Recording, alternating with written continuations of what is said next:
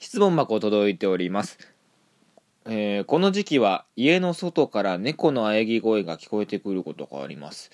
猫の性交渉についてどう思いますか？また家族といる時に喘ぎ声が聞こえてきたらどうしていますか？どうしますか？ということなんですけどもね。お便り、えーラジオネームはないんですけども。えー、一軒家じゃないですからね僕。うん。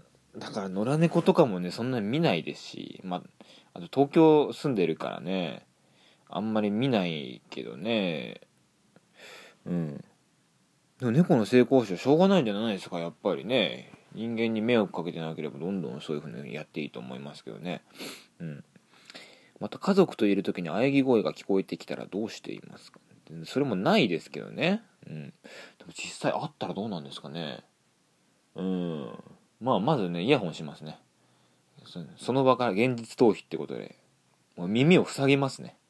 うん、やっぱそこに入るってことはできないんで、うん、なんでこの方はそういうのがあったんですかねこれ送ってくるっていうことはね。すごい気になりますけどね。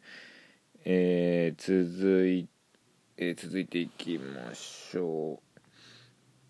これもラジオネームないですね、えーもうすぐ4月で新年度なので今年一番やってみたいことを教えてください。えー、4月ね。なりますね。もうなりあちょっと配信の時期がねまだわかんないですけどなってるかもしれない。4月過ぎてるかもしれないですけどもまだね撮ってる日は今日3月30日の夕方ですけどもうん。なんだ今年一番やってみたいってことはね発信するっていうのを意識してやってみたいと思う、まあ、このラジオもね発信がしたいっていう、えー思いもあって始めてます。うん。やっぱ今までねなんだろうあインプットしかしてこなかったんで、うん、いろんなね、まあ、それも大事っちゃ大事なんですけどももちろん。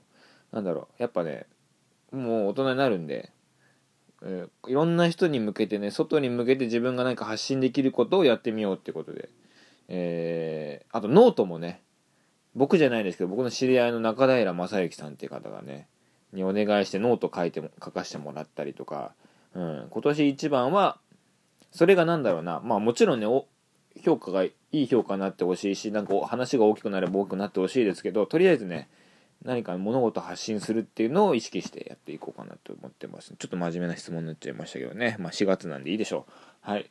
というわけでですねお便りはですね質問箱、えー、バズヤ君のラジオショートショートのリンク欄に貼ってますので、えーいつでもお待ちしております。絶対答えますんで、えー皆さんどうぞよろしくお願いいたします。